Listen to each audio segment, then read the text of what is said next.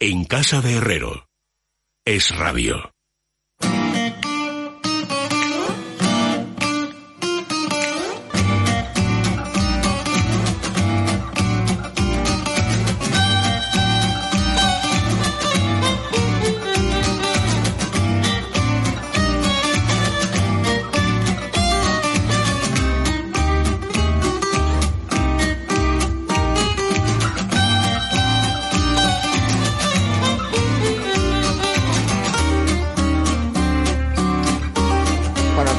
32 minutos para que sean las 10, las 9 en Canarias y Fernando Sánchez Dragó dando el coñazo, as usual, hablando cuando no debe. Pero bueno, me estabas interpelando. No, te estaba interpelando Luis Alberto de Cuenca, pero vamos a ver. Yo comprendo que a tu edad los reflejos eh, se ven mermados. Pero si uno ve una luz roja, De hecho, dice, un pulso. aquí. Un pulso, no sabes lo que Pero es eso un que pulso. tendrá que ver el pulso Ah, con pues los que- reflejos. con- no ya con los reflejos, sino con los músculos. Bueno, con los músculos Con el ser. vital. Pero los con la músculos. energía. Bueno, ante todo, eh, un homenaje a Luis Alberto porque hoy trae una corbata. ¿eh? Se ve que el otro día te doliste en banderillas, ¿no? Traes una corbata elegante. Sí, hoy viene muy elegante. Que casa bien con el resto de la vestimenta. modernista, repetido a, Hoy viene a- muy ad elegante. Me pidieron descripción luego. ¿eh? Bueno, ya que estás presentando a los contemplados, presenta el tercero. Ya de maestro de ceremonias eh, completo. Pues está con nosotros el conocido poeta, investigador, científico, hombre de una cultura extraordinaria, muy alto, muy simpático, Luis Alberto de Pues Cuenca. eso ya lo habías presentado. Ya lo habías presentado con lo de la corbata. No, he dicho la Dicho corbata. hace- ah, Entonces a Fernando Rodríguez de la Claro, Fuente. claro. Pues también está con nosotros mi querido tocayo Fernando Rodríguez de la Fuente, que es también un hombre sabio, como lo indica el título de este programa, está. un hombre culto, un escritor y, Cuando- y un hombre humilde. En el caso de Luis Alberto ha entrado en lo concreto. En lo tuyo ha entrado en lo general. Cuando uno se queda en lo general es que no mal. tiene ningún Sí. argumento para Exacto. vender. Pero ¿qué le vamos a hacer? Bueno. No es verdad, porque yo conocí a Fernando Rodríguez, no lo conocí, oí hablar de él, la verdad, eh, cuando publicaste una excelente crítica donde hablabas muy bien de mi De. Discurso Numantino, Sí, segunda y última salida de los, gener- de los Sí, eh, hidalgos, ABC. gárgoles y avides. En ABC Cultural. Sí, señor. Pero antes de eso nos habíamos conocido en Buenos Aires, ¿o no? No, nos, no, nos habíamos conocido, nos conocimos después en Sevilla. Y tú me dijiste una frase Pues como, bastante, como tus memorias sean igual de bastante, rigurosas, macho. bastante Es memoria divertida. reciente, mis memorias son de memoria Ya, ya, ya, antigua. antigua. ¿Qué? Eso es que lo que se va perdiendo es la memoria reciente. memoria- Entonces me decía, eh, le empiezo a hablar de Gárgoles y Avidis. Estábamos en el premio Fernando Lara. Ah, Yo era director general del libro. sí. Y estamos allí sentados. Alcázar de Sevilla. En el Alcázar de Sevilla. Estamos sentados después Los de la, Alcázares. de la cena. Estaba Jesús Reales Quintero, no sé si te acuerdas. y había una tropa claro, claro. bastante curiosa. Y yo le empiezo, le empiezo a dar la brasa a Fernando con Gárgoles y Avidis, porque había, había leído, había escrito en la facultad sobre tal. Y entonces Fernando me hace una pregunta que era buenísima. Dice, ¿y tú de dónde sales? ¿Y de dónde bastante en ese Salía- momento? No, salía de, pues de ser un lector nada más. O sea, no estaba... Pero esa fue una noche muy divertida, Muy porque luego nos fuimos allí a un café, estaba Soledad Becerril, eh, no sé, estabas tú también, Sí, sí, sí. y estaba Jesús Quintero, que no se podía sentar, estuvo de pie todo el tiempo, porque acaba de tener un infarto y el médico le había dicho que tenía que estar de pie, para hacer ejercicio, para activar el riego sanguíneo, para lo que fuera. Y estuvimos hasta las tantas. Una gran noche. Oye, eh, todos los aquí presentes seréis amigos de David Gistau y, y hoy que estamos hablando de, de, de, de- de, en fin, de sabios y de gente que escribe y de mm, tal, pues yo no quiero que esté ausente, pero no para ponerme estupendo, sino para, para acercar al personaje. Hay una anécdota que no todo el mundo conoce. Pérfido eh, Fernando, Fernando el malo. Aquí tenemos a Fernando el malo y a Fernando el bueno. Eh, Fernando Sánchez Dragó es el malo y Rodríguez de la Fuente es el bueno. Bueno, pues Fernando el malo, que es un diablillo tentador, que le encanta, lleva de vez en Idealista es cuando... difícil que sea de, malo, ¿eh? de vez en cuando lleva No sé qué Soria. será mejor eso. ¿eh? Soria se deben aburrir como monas. Y entonces, eh, para no aburrirse, hacen cosas extravagantes. Por ejemplo, hornean unas mm, galletas de las que ya hemos hablado muchas veces, las galletas María, pero las auténticas galletas María, no las de marca. María Fontaneda. Y se la dan a los invitados. De tal manera que los invitados luego no recuerdan nada de lo que ha pasado, porque si no Bueno, tendrían yo que dar... soy el único testigo de esta anécdota que estás Sí, contando. sí. ¿Eh? Y Y eso eso es lo conoces porque te la he contado yo. No, porque me la contado contó García, él, me la contó, contado me lo contó David. Sí, bueno, La no, pero yo estoy explicando antes de que tú la cuentes por qué lo haces. Es decir, él lo que hace es que borra de la memoria los dos días horrorosos que pasan en Soria donde se aburren como auténticos, mm, yo qué sé, suecos. Los suecos son nos aburridísimos. reímos- Nos reímos más que tú en toda tu vida. Sí, claro, bueno, hombre, estáis colocados. Estaba Garci, Luis, en Castilfrío yo he estado también. estaba Andrea, no, pero es que pasamos- aquello fueron tres días que pasamos allí memorables. En primer lugar porque... Pero tú tomaste galletas. Luis No, yo galletas no tomo. No, no, es que cuando vino Luis Alberto no hicimos galletas. Sándwiches. Pero eh, por lo pronto no se aisló la nieve, pero un metro de nieve. ¿Ah, sí? ¿Eh? Sí, y una de las personas que estaban invitadas a este sarao, porque estaba Isabel Linares, entonces directora general de Telemadrid. Estaba Silvia Camacho, la ganadera. Estaba la madre de Silvia Camacho. Estaba David Gistau, ¿eh? con Romina. ¿eh? Y estaba, bueno, estaba Naoko, estaba yo. Eh, había un montón de gente. ¿García no estaba? Sí, he dicho García Andrea. estaba García todo. Andrea, sí. Y entonces simplemente pues, había distintos postres. Y entre los distintos postres pues había una bandeja de galletas de marihuana. Y quien quiso tomarla, la tomó. Y quien no quiso Pero tomarla, tú no la decías que tomó. era lo que contenían las galletas. ¿o? Sí, no, hombre, no, Ah, hombre, claro. por supuesto. no, Vale, vale, vale. Y entonces eh, Y no hubo, era drogar a la multitud. hubo la, la- la más graciosa de todas fue la madre de Silvia Camacho. Hombre, una señora ya, en fin, simpática. No digas mayor en esta mesa. Era, en bueno, fin. no, eh, sí. Hombre, más joven que yo. Por eso. Vamos, eso. es que te veía venir. Y entonces, eh, esa en su vida, que decir, una señora que venía de otros ámbitos eh, sociales, eh, culturales, económicos, etcétera. Bueno, no te Y- fíes, y nada, ¿eh? Se tomó la galleta y encantada. Se quedó allí, bueno, hablando y hablando y hablando, riéndose, riéndose, riéndose y nos entretuvo a todos verdaderamente. ¿Cuándo hace efecto la, la ingesta de la galleta? Bueno, hombre, depende naturalmente de la cantidad de galletas. Luis, hay o de- apología, o- ¿eh? o de- Hay apología de galletas María y sobre todo que yo galleta. lo que estaba es tratando de de vincular la anécdota a David. Y De embargo, David. A mí, ¿eh? esta señora tan agradable, a la que no conozco, pues me interesa menos hoy. Ambientando todo. El gigantón David eh, se vino abajo. ¿eh? Y eh, Garci también. Fueron los dos que, bueno, y sus respectivas eh, mujeres. ¿A qué Y llamamos? entonces se retiraron. ¿A qué, a qué llamamos? ¿A que se fueron a dormir? Se fueron a dormir. Y luego te contaré, luego te diré, a ver si lo cuentas bien, luego te diré con- lo cómo me lo contó a mí David. Sigue, Eso prosigue. es, eso es, Luis, eso es la piedra lunar de Wilkie Collins, ¿se acuerdan? Cada uno cuenta Eh, la Rasomón. situación desde su perspectiva. Qué Rasomón. maravilla la, la piedra luna. Maravilloso. Y entonces, ¿no? Se fueron a dormir, nos dejaron allí a todos alrededor de la mesa ¿eh? y desaparecieron por completo hasta yo que sé, durmieron 14 Pero eso no tiene nada de divertido. Lo que me contó David, que es mucho más divertido, es que efectivamente lo que ha contado Fernando sucedió y entonces él se fue a dormir y subió a su habitación. Y al cabo de unos minutos volvió a bajarse y se volvió a despedir. Sí, es verdad, es verdad. porque ya no se acordaba si se había despedido o no se había bueno. despedido porque empezaba a tal. Y tuvo la tentación de volver a bajar por tercera vez hasta que Romero dijo, yo creo que te has despedido dos veces. Y entonces yo creo que ya David, en, en fin, en un gesto de lucidez, pues decidió no volver a bajar por tercera vez para despedirse del personal. O sea, para que veáis el efecto que hace el, el- el- la Pero el, galleta efecto que le, soriana. el efecto que le hizo David Gistau. Hubo otras muchas personas a las cuales no nos hizo ese efecto. Bueno, pues fíjate que cada uno efectivamente Claro. re- reacciona de manera distinta. En el caso que cuenta Luis y que le contaba David, en el fondo es de una persona muy educada que el efecto lo que Sí, le ha provocado claro. es un exceso. Sí, exacerbó su buena educación. Exacerbó su buena educación. Sí. Es, es curioso. En otros- hay otra gente, hay, en otros. la hilaridad, por Exacto, ejemplo. La hilaridad, la violencia, eh, el coñazo, porque hay muchos que Ah, son no, claro, pesados, por o sea, son muy Violencia yo creo que poco, ¿no? No, también, ¿eh? pero ¿Y sobre todo no la te ha dado su versión? Nunca.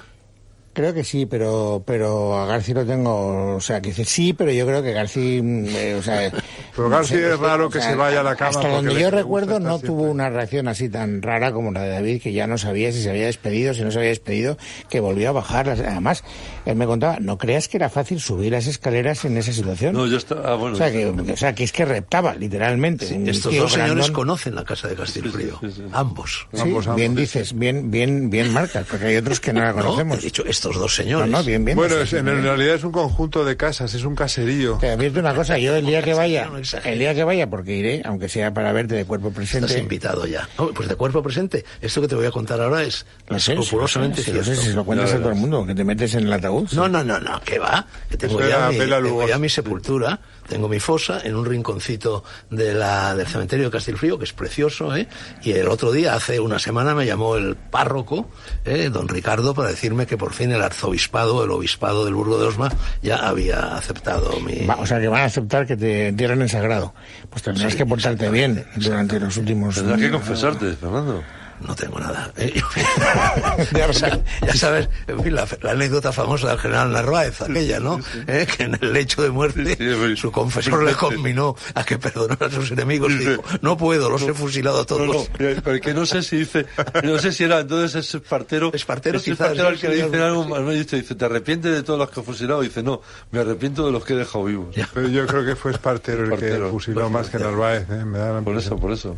históricamente. Eh, Fernando contó una anécdota, Luis Alberto ayer escribió, te vino bien, ¿eh? la comparación con el vikingo es facilona, está, está bien, es muy eficaz y Para mí siempre será bonito. un viking, pero eh, yo digo viking y no vikingo como diría Borges. Borges. Borges decía que a este paso los de la Academia Española insisten en llamar vikingos a los vikings. Y Kiplingo. Y Kiplingo a, A Kipling. Kipling. Y a este paso le llamaremos Kiplingo al pobre Kipling. Bueno, pero vikingo es una palabra pero es que todo el mundo entiende que no Y sé por qué está- no hay está usar. establecida, Está establecida y todo el mundo cuando dices un vikingo, vikingo solo puede significar dos cosas. O vikingo sin cuernos en el casco, porque ya nos has explicado que no lo cuernos, llevaban, no o madridista. Madridista.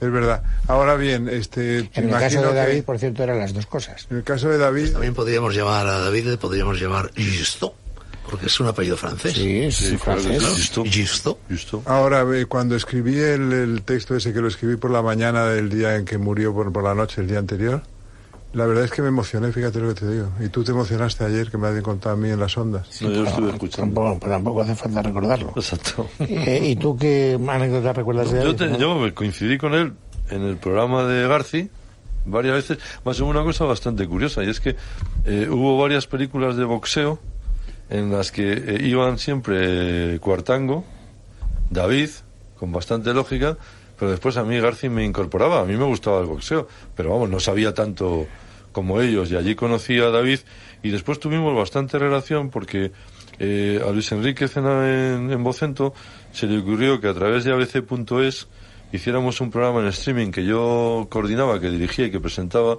sobre, sobre fútbol y sobre el Madrid fundamentalmente, porque todos los que íbamos éramos madridistas, y teníamos una tertulia los lunes a las 7 para comentar un poco la jornada, y estaba David, estaba Ruiz Quintano, estaba Hughes y estaba Rosa Belmonte. Y la verdad es que lo pasamos bien, y después llevábamos a gente, y por ejemplo le hicimos la última entrevista a Luis. Y- Bueno, él era muy amigo de Ruiz Quintano. Sí, claro. sí, y, y la verdad es que, pues lo que habéis dicho todos, y lo habéis dicho mucho mejor, ¿no? Una bellísima persona, un tipo muy divertido, pero yo voy a subrayar algo por lo que le conocí, ya fuera hablando de fútbol, de, de boxeo, de literatura o de cine, algo muy, muy raro en, muy raro a veces, ¿no? Y es un espíritu absolutamente independiente. Es Y muy libre, complicado. libre. Es muy complicado ser independiente. Todos se tiran el folio de la independencia y tal, pero hay que demostrar en el campo, no en, en las declaraciones, ¿no? Y he, he leído hoy una cosa que yo creo que además en algún momento lo hablamos antes de entrar en el programa, y era que decía que cuando, cuando se estaba, y es una cosa muy anglosajona, a pesar, que eh, cuando, se, cuando tenía mucha relación con alguien, de todas formas, eh, a veces le daba un palo en un artículo diciendo, porque estoy demasiado cerca, ¿no? Y hay una, y una cosa anglosajona muy curiosa, eh, y en eso coincidía David, y no lo ha citado, no lo ha citado nadie, es, es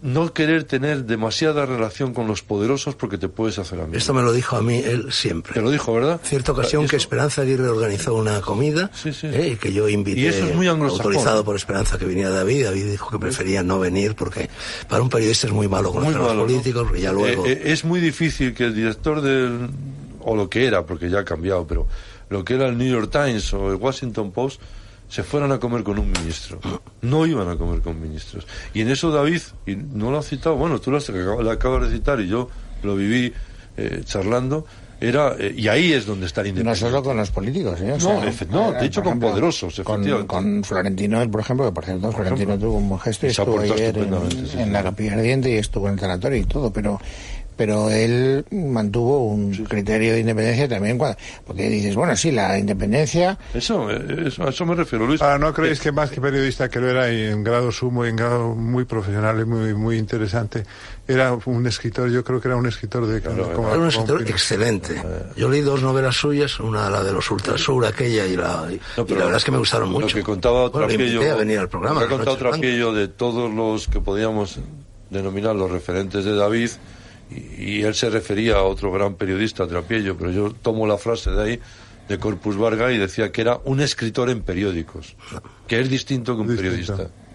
Aunque tenía también madera. Sí, de- aunque, aunque había sido Bueno, corresponsal. era también muy periodista. A él no Sí, le, claro, eso claro, es, claro, eso es. claro. A él no le hubiera gustado, Pero- creo yo, que lo desvinculáramos del No, no, periodismo para nada, y como si fuera un subgénero. O sea, él, no. él era periodista y además De hecho, él los libros los desdeñaba, sus propios libros los desdeñaba bastante. No le daba importancia. Se resistía a escribir pero, novelas. eh, eh, Ha dejado alguna novela inédita que yo creo que ahora hay que hacer eh, salir. Pero, eh, la cuestión de que, del escritor en periódicos es que pues el periodista ha sido corresponsal, era un estupendo cronista parlamentario, de los mejores, porque son muy aburridos.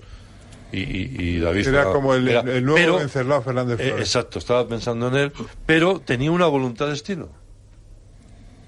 Y, eso eh, en el periodismo es Bueno, yo- un valor yo, añadido. Cuando yo dirigía el Diario de la Noche en Telemadrid, eh, todos un día a la semana venían Garci y él Sí. para hacer un espacio breve de unos seis o siete minutos sobre fútbol. Pero Era, un- era un- en fin, una charla deliciosa, completamente heterodoxa, ¿no? Que se desmarcaba, en fin, de las habituales tertulias sobre fútbol. Por supuesto.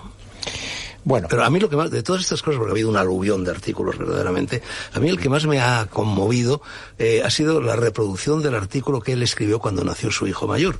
Y eso que cuenta que el artículo de Arturo Pérez Reverte también incidía en lo mismo, porque Arturo Pérez Re- Reverte contaba cómo eh, el padre de David Gistau, que era el abogado del diario Pueblo, iba todos los días allí y se quedaba, no sé, hasta las 11 de la noche leyendo todo lo que habían escrito ahí Raúl del Pozo y Arturo y el otro, para ver si se iban a meter en un, lío, sí. en un lío judicial. Estaba Raúl, por Eh, cierto, entonces, claro, Da- y David iba a veces con su padre, y seguramente ahí nació su vocación periodística, ¿no? Seguro. Y entonces para eh, su- eh, se murió su padre cuando él tenía creo que 15 años y fue un paro tremendo, Una edad muy mala. que tardó muchísimo en recuperarse. Y entonces él cuando nace su hijo eh, habla de cómo le cuesta ser padre, porque a todos los hombres nos cuesta ser padre, no tenemos ese mandato biológico que las mujeres llevan dentro y te empiezas a dar cuenta de que eres padre cuando ves al hijo, cuando lo tocas, cuando lo oyes llorar, Hoy- cuando te quita el sueño. todo- Y entonces él decía, él contaba todo esto y dice, bueno, eh, y desde que ha nacido mi hijo tengo miedo a morir, por primera vez en mi vida, porque quiero que no le pase a él lo que me pasó a mí Oh. con mi padre. Quiero vivir por lo menos 25 años más para dejarlo fíjate, ya cargado. pues, y va y- se muere. hoy- hoy- Antes, hoy- porque tenía 10 años o 11. Hoy uno de los artículos ha Mayor, sido... mayor 10 el mayor 10, pero Diez. tiene, tiene Pero es el cuatro y la destino, ¿no? es como una tragedia griega, ¿no? Hoy, hoy uno de los artículos, que- de, el artículo de Ruiz Quintano, contaba muy bien cómo se habían bebido la noche, cómo habían terminado la noche y cuando en un momento dado David decide tener una familia. Estaba muy bien Pero el cuando lo decide la persona más familiar del mundo. eh, no le dice, ahora voy a crear una gran familia y se acabó la broma y lo contaba muy bien Quintano hoy. Muy bien en. Tú, Luis, has hablado, o, o alguien aquí ha hablado con Romina o con... Sí, ayer Sí, estuvimos en el Bueno, tanatorio. estaba en el tanatorio, pero oye, claro que se va a decir, ¿no? Y con la madre de David, que es prodigiosamente interesante. Oye, no quiero yo hacer una sección necrológica, pero No, pero un os homenaje. pregunto porque no me acuerdo. Carmen me sacará de mi error. Eh, ¿Cuándo se murió Kirk Douglas? Pues se murió el O sea, no pasado jueves. O sea, que el miércoles, eh, o no, el martes de la semana pasada no hablamos de Kirk Douglas. Eso No. es. No hablamos porque aún no, había fallecido y Nos y quedaba Kirk Douglas y se nos ha ido 101 también. años y este pasado domingo le despedían en la gala de los Oscar coincidió y fue desde luego uno de los más memorables de ese In Memoriam con Yesterday de los Beatles. ¿Qué tenía? ¿105? No, 103. 103, 103. 103, pues 103. No está mal, ¿eh? 103, no está mal, ¿no?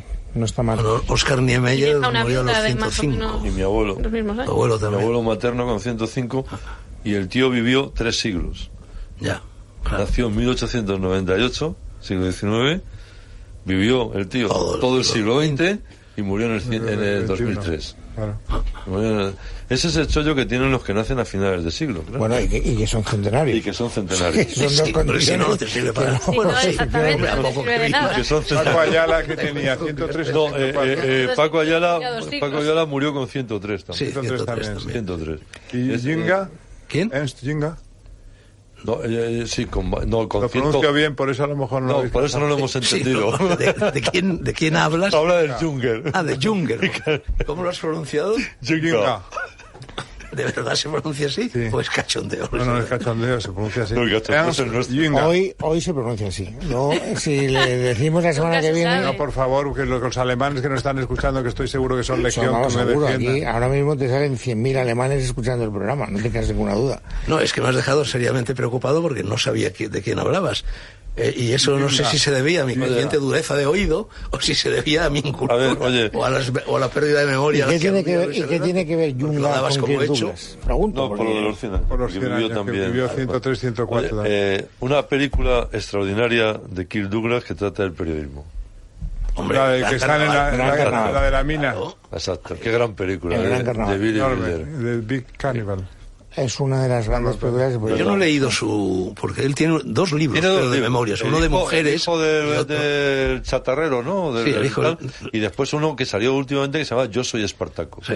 Que cuenta todo el Todas las rodaje. historias con su- con todo el rodaje de mujeres que- Espartaco. Bueno, que la produjo él, ¿no? El hijo del él. trapero es. El hijo del trapero. del trapero. Eh, y la de Yo soy Espartaco, que cuenta la producción de Espartaco, que la pagó él, que la iba a dirigir primero Anthony Mann, y que se mosqueó con Anthony Mann, y entonces contrató a, a Stanley Kubrick, con el que había trabajado en, en Senderos de Gloria, y, y que es el primero que da un paso adelante y eh, coloca a Dalton Trumbo, que Ya, estaba en la o lista sea, de los...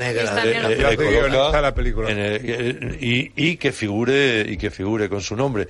Por eso el yo soy Espartaco en esa escena extraordinaria cuando llega me parece que es Laurence Olivier que está extraordinario por otra parte diciendo ¿quién es Espartaco? Entonces se levanta claro Kirk Douglas y dice yo soy Espartaco y, y es- Hacía de y- Craso, ¿no? ¿Eh? Lorenzo Olivia hacía de Craso.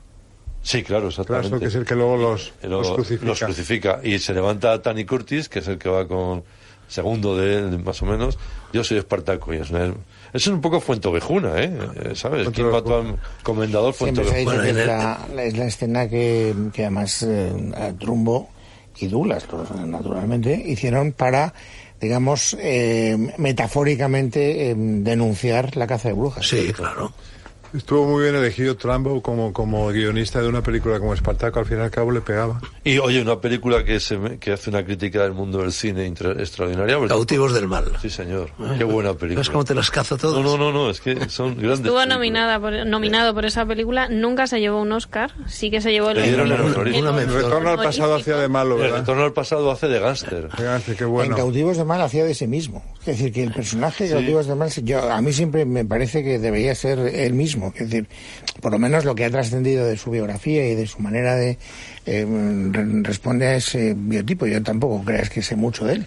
Se Oye, acostó ¿de con qué república caucásica era él? la- solo se le resistió, eh, lo, lo cuenta él en el segundo libro, una mujer, una actriz, se le resistió, una. Le dijo que no, que no hubo forma. No es no. Yo ¿Quién era? Doris Day. No, No. no. Doris Day no era tan mojigata como crees. ¿eh? Lauren, ¿Ah, Ba- sí? Lauren Bacall. Lauren Bacall. Oye, Bacall. impresionante, ¿sabes por qué? Él le debe la carrera a Lauren Bacall. Cuando vuelve de la guerra, él, él se había alistado en el 41, cuando vuelve de la guerra empieza a trabajar en Broadway y ¿sabes quién es el, que- la- quien, quien le aupa a Broadway? Humphrey. La- la- no, Lauren Bacall.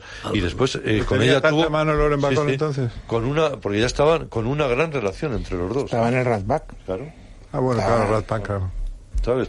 Qué De todas curioso. maneras es fíjate. que Lauren Bacall empieza tan jovencita, debuta 19. sentimentalmente, tan jovencita con Bogart que no tenía Una no tenía tiempo para Le engañó a Bogart. A ti que te gustan esas historias, le engañó a Bogart con un senador norteamericano. ¿Ah, sí? Sí. Y, Y- viviendo y- y Bogart. Bogart, Bogart lo supo. Eh, Sí, sí.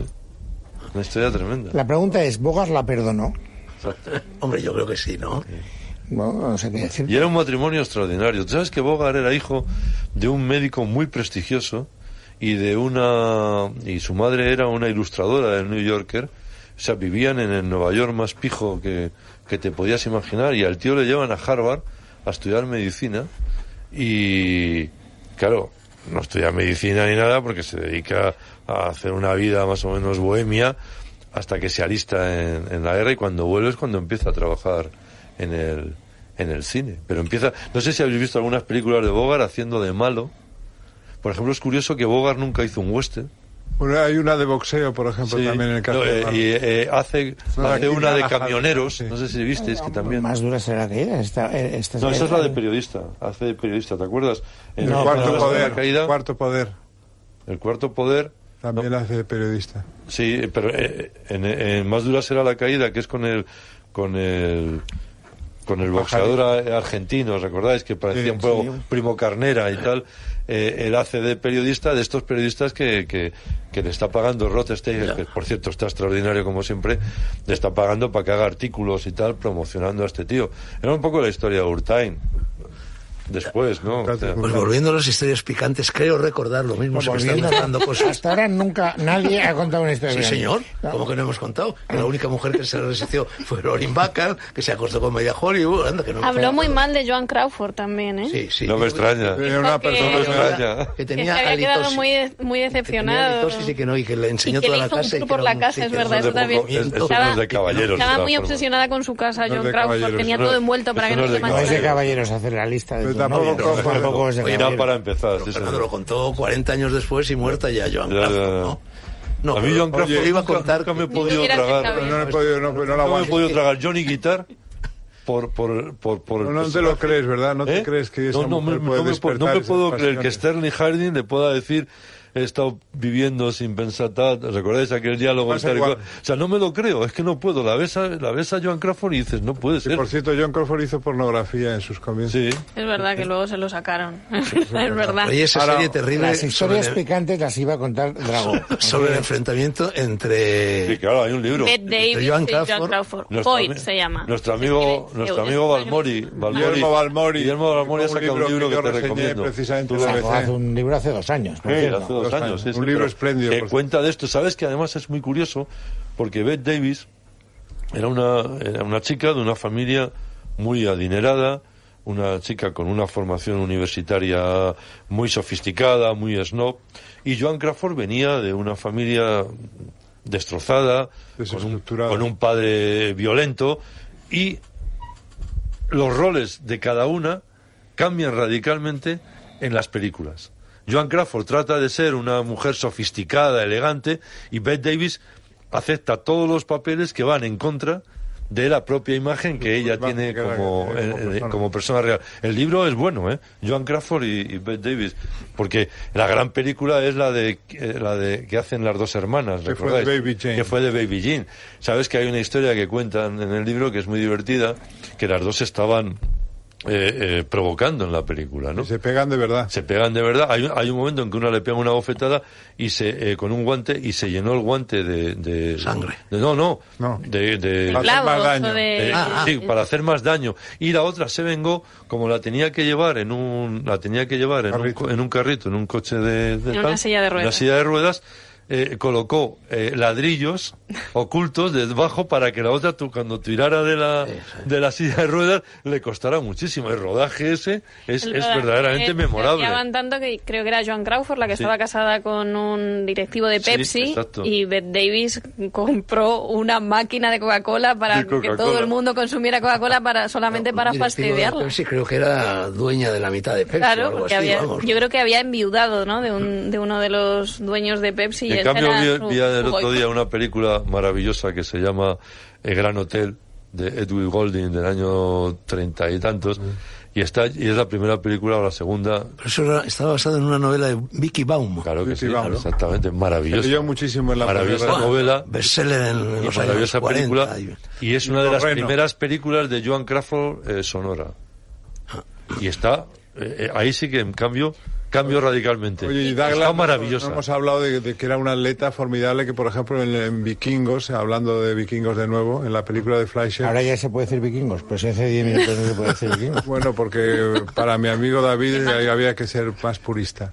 Pero vamos, que esa película, por ejemplo, el baile de los remos, cuando llega Sí. Al fondo del fiordo, a la aldea Está vikinga, Fleischer, el director. eh, Fleischer, efectivamente. Y ahí aparece Fleischer, no, Fleischer. Fleischer, a la alemana, porque es un apellido alemán.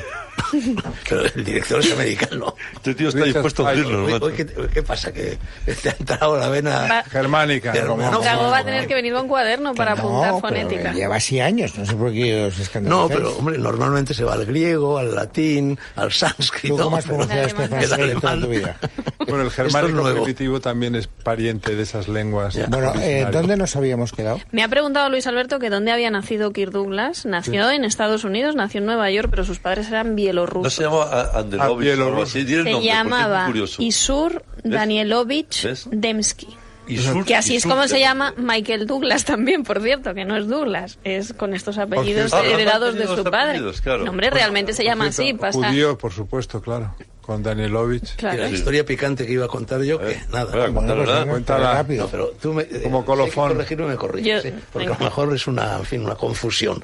Que una de las hazañas Pero Pero está- ¿crees estoy implicada yo de alguna manera. Estoy muy, oye, estoy muy No, a mí impresionado. esto me ha impresionado lo de Ha Carmen. revelado A mí me ha conmovido, ha revelado un profundo conocimiento de las anécdotas que salpican la vida. La historia picante dice, y le dice a Carmen, corrígeme. doy por La hecho pobre Carmen. que es una persona. Das por hecho que nos hemos leído el mismo artículo. Claro, Venga. Ah, bueno.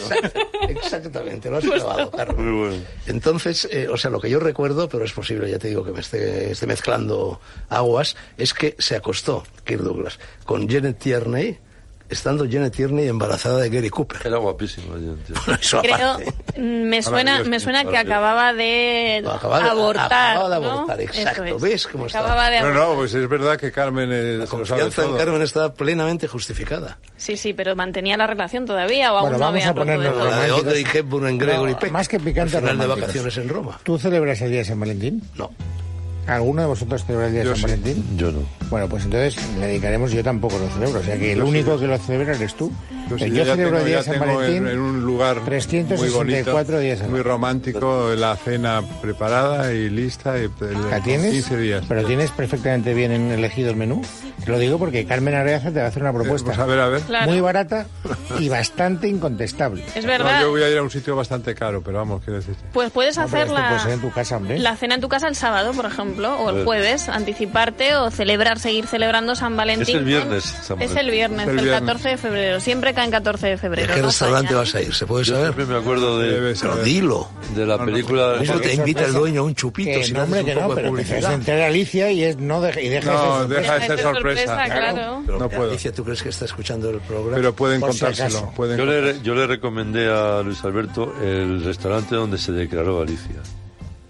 Exactamente, Bonito. y he vuelto hace poco. Entonces tú sabes qué restaurante es. No, no, se- no, porque- no es ese el que Claro, voy a- ¿Queréis dejar que Carmen le diga a Luis Alberto Sí, por favor. qué ¿Qué tiene es lo que que hacer? tengo que cenar? A Luis Alberto y a todos los que nos escuchen. Tu jamón directo te lo pone muy fácil porque te envía en un paquete magnífico, precioso envuelto para regalo, por 49 euros, IVA y gastos de envío incluidos. Te envía toda la cena para que son- simplemente tengas que entregarlo, abrirlo y ya tengas el plan. El Maravilla. jamón loncheado, también viene con los aperitivos, con queso, con vino de Rioja y como os digo, os lo envían a casa muy fácil. Pues oye, voy a replantearme la Considéralo, cena del La viernes. considéralo. mejor cena es jamón, ¿eh? Claro, y esto también Vale, tiene mejor queso, por si acaso. también. También. El jamón se debería vender en las farmacias, Totalmente. decía mi abuela. Eh, ya verás cuando empiecen los norteamericanos a importar el jamón.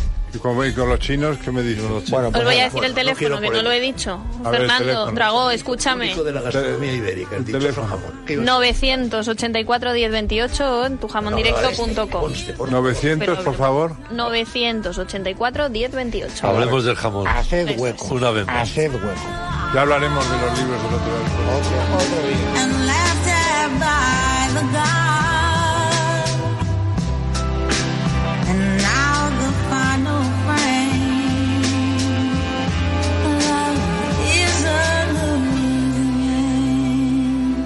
En casa de Herrero. Es Radio.